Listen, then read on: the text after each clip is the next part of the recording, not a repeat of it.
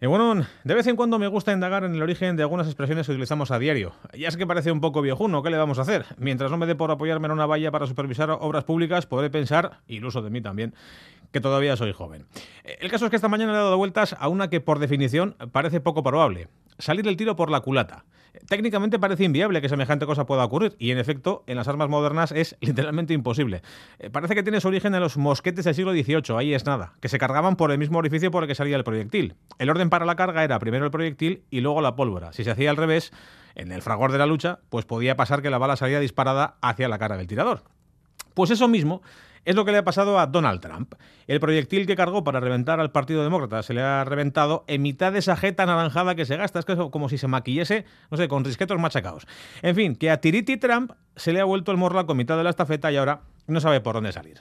Resulta que la semana pasada en Estados Unidos se han celebrado lo que se llaman las midterm, unas elecciones que se realizan en el Ecuador del mandato presidencial de turno y con las que se renuevan las cámaras de representantes, el Congreso y el Senado.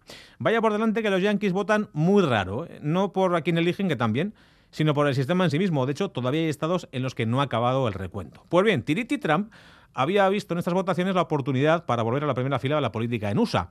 En las semanas previas al día D se había vendido como el único candidato fiable para el Partido Republicano, sugiriendo que se iba a presentar a las elecciones dentro de dos años para volver a ganarlas, claro. El discurso, ya lo saben, es conocido, ¿eh? que si soy el mejor, que si Joe Biden me ganó con trampas, que si America First, todo preparado para que los republicanos se pegasen un festín de UPA en las urnas y para que tomasen el control de las cámaras, con Trump como líder único e indiscutible, el Mesías del flequillo loco un, pequeño inciso.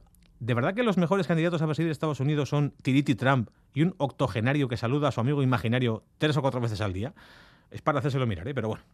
Dicho esto, resulta que por la razón que sea, a los Yankees les ha entrado un poquito de cordura de golpe y aunque los republicanos en general han ganado, no lo han hecho con la abrumadora mayoría que se daba por segura. De hecho, en algunos estados han palmado lo que ha permitido a los demócratas celebrar los resultados como un gran triunfo. Y claro, a Tiriti se le ha revuelto el gallinero. El que se presentaba como salvador del país y patrocinador de alguno de los ahora derrotados candidatos de su partido es señalado como el gran responsable de este fiasco. ¿Y qué ha hecho Trump?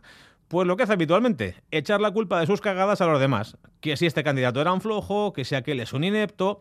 El gobernador de Florida, un tal Ron DeSantis, que ha ganado otra vez y por goleada, está sacando la patita para discutirle a Tiriti el liderazgo republicano de cara a las primarias de su partido, en las que van a elegir a quién se va a sentar después en la Casa Blanca. Trump, obviamente, pues ya le ha puesto a parir, demostrando un gran punto de madurez, eso sí. ¿eh? A DeSantis le llama desanturrón, en un derroche de ingenio. En resumen, que a Tiriti le ha salido el tiro por la culata y que quién sabe tal vez él mismo haya puesto las bases para su ocaso político. Y yo, pues miren, me alegro, porque después de Elon Musk o Musk o como sea, este Trump es el yankee que peor me cae de toda la historia de Estados Unidos. Entre nosotros, el único Donald que me mola es el pato.